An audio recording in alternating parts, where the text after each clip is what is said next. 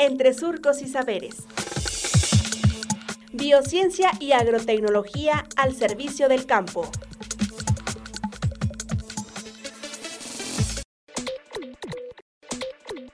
Aprovechamiento sustentable del guayule, parte 2.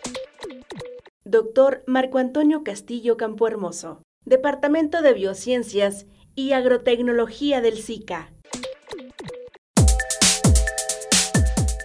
La idea que se persigue con todas estas investigaciones que estamos llevando a cabo pues son que se establezca como un cultivo, pero de la misma manera también que se vaya regulando toda su siembra y su explotación, etcétera. Y al mismo tiempo que se tengan viveros para que se, se restablezcan estas parcelas silvestres que en un momento se pueden explotar, pero si no, también que se, que se resiembre, que se reforesten los desiertos con plantas introducidas. La idea que se tiene de manera general y a mediano y a largo plazo es que todo el aprovechamiento del guayule tenga reforestación, explotación comercial y aprovechamiento eh, silvestre, ¿no? del germoplasma silvestre, es decir, de las plantas que están allá afuera, allá en el desierto.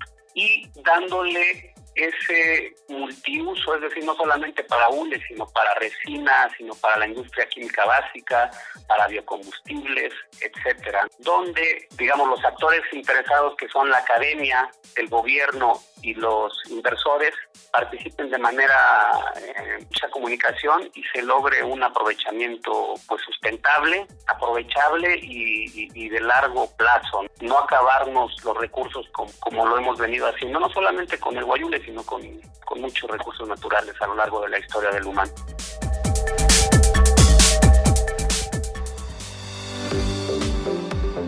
Radio Universidad Agraria y el SICA presentaron Entre Surcos y Saberes. Hasta pronto.